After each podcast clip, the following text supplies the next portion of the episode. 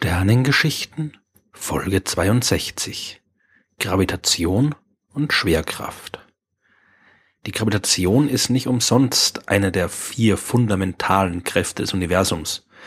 Zusammen mit dem Elektromagnetismus ist die Gravitation die einzige Kraft, die auch wir Menschen direkt erfahren können. Und zusammen mit dem Elektromagnetismus ist die Gravitationskraft auch die einzige Kraft, die durch das gesamte Universum reicht. Die anderen beiden Fundamentalkräfte, das sind die schwache und die starke Kernkraft, die habe ich in Folge 46 der Sternengeschichten schon mal vorgestellt, die wirken nur innerhalb der Atomkerne und die bemerken wir nicht direkt. Die Gravitation, die wird zwar mit steigender Entfernung immer schwächer, aber die verschwindet nie ganz. Die gesamte Materie wird von der Gravitation beeinflusst. Das ist wirklich nur bei der Gravitation so. Es gibt Elementarteilchen, die spüren zum Beispiel keine elektromagnetische Kraft. Es gibt Teilchen, die spüren keine schwache oder keine starke Kernkraft. Aber alle Teilchen spüren die Gravitation.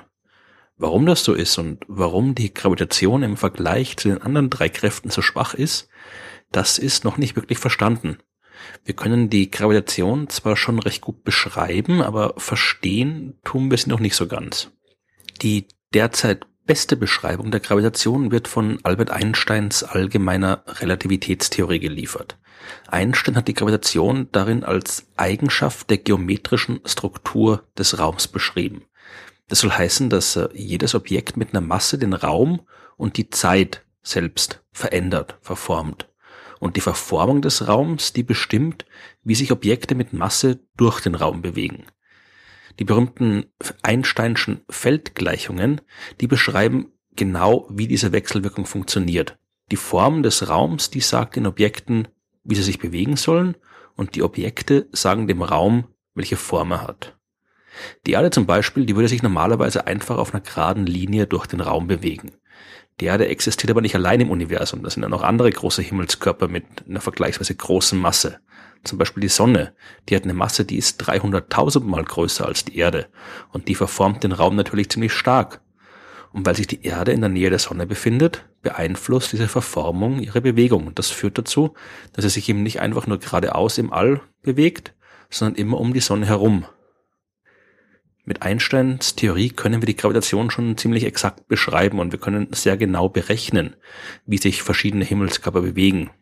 Wir können Sonnenfinsternisse vorhersagen, wir können Raumsonden fast punktgenau über riesige Distanzen auf andere Planeten zusteuern, wir können die Bewegung von fernen Galaxien und von Planeten beschreiben, aber wir wissen auch, dass Einsteins Theorie irgendwann mal ersetzt werden wird.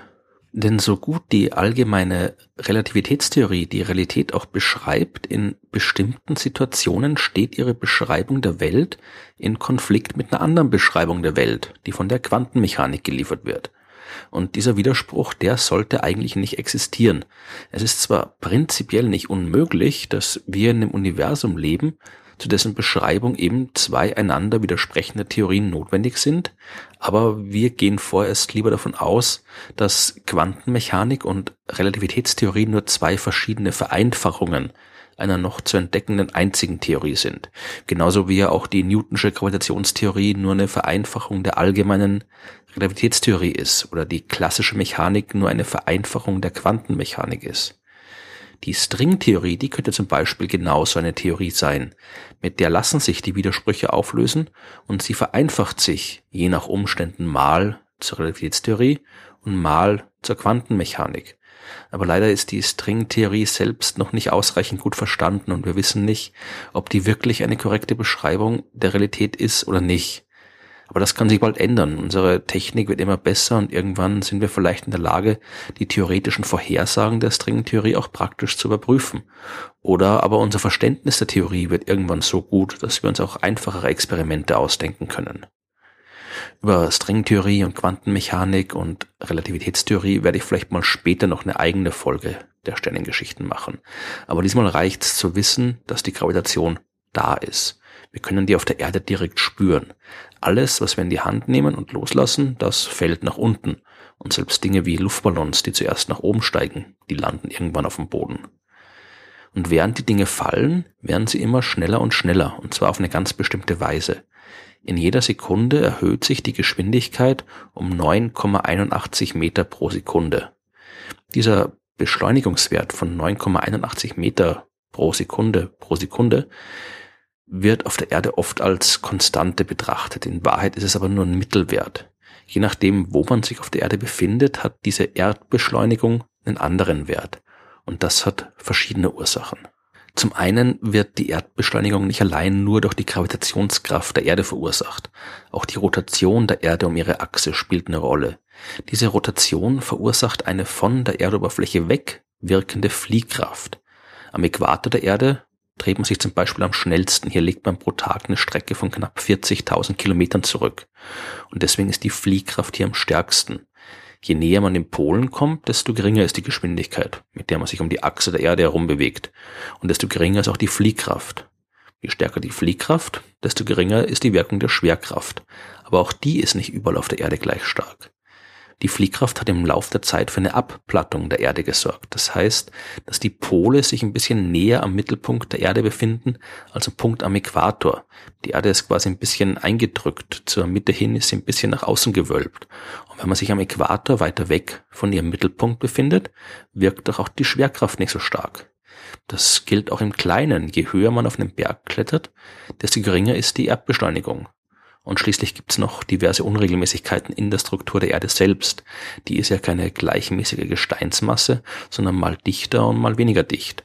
Und dort, wo zum Beispiel Gebirge sich tief in die Erdkruste hineingebohrt haben, wo also sehr viel Gestein auf vergleichsweise geringen Raum versammelt ist, dort wirkt lokal eine stärkere Erdbeschleunigung als anderswo.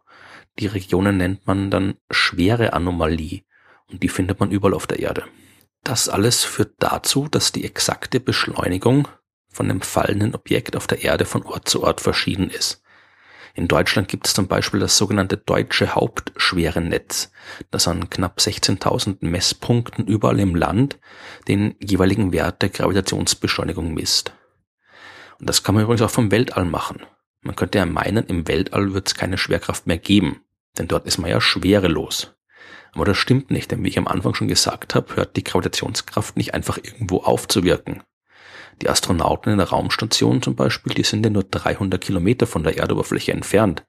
Das reicht nicht wirklich aus, um die von der Erde wirkende Gravitationskraft maßgeblich zu verringern. Die Astronauten dort spüren die Schwerkraft der Erde fast so stark, wie wir sie unten am Boden spüren. Aber der Unterschied ist, die Astronauten bewegen sich enorm schnell. Auch die Astronauten fallen zurück auf die Erde. Aber die bewegen sich auch mit hoher Geschwindigkeit zur Seite. Während die Schwerkraft sie in Richtung Mittelpunkt der Erde zieht, bewegen die sich zur Seite und fallen deswegen nicht auf dem Boden, sondern sie fallen um die Erde herum. Deswegen spricht man ja auch oft vom freien Fall, wenn man die Schwerelosigkeit meint. Das, was die Astronauten im All nicht mehr spüren, das ist ihr Gewicht. Wenn die sich auf der Raumstation auf eine Waage stellen würden, dann würde die anzeigen, dass sie null Kilogramm wiegen. Die Masse der Astronauten, die ist aber noch immer exakt die gleiche, wie sie auf dem Boden der Erde war. Im normalen Alltag verwenden wir die Wörter Masse und Gewicht oft als Synonym, aber genau genommen muss man zwischen diesen Begriffen unterscheiden. Ein Mensch mit einer Masse von 100 Kilogramm hat immer eine Masse von 100 Kilogramm, egal wo er sich befindet. Aber sein Gewicht, das kann irgendeinen beliebigen Wert annehmen. Eine Waage auf dem Mond würde zum Beispiel da nur 16 Kilogramm anzeigen. Eine Waage auf dem Mars knapp 40 und könnte man eine Waage auf der Sonne aufstellen, dann würde die dort fast 3000 Kilogramm anzeigen. Da ist es besser, man bleibt im All, wo man schwerelos ist.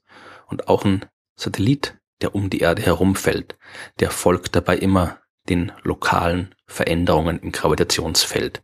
Fliegt der zum Beispiel gerade über eine schwere Anomalie, dann sinkt er ein bisschen nach unten, weil er stärker angezogen wird.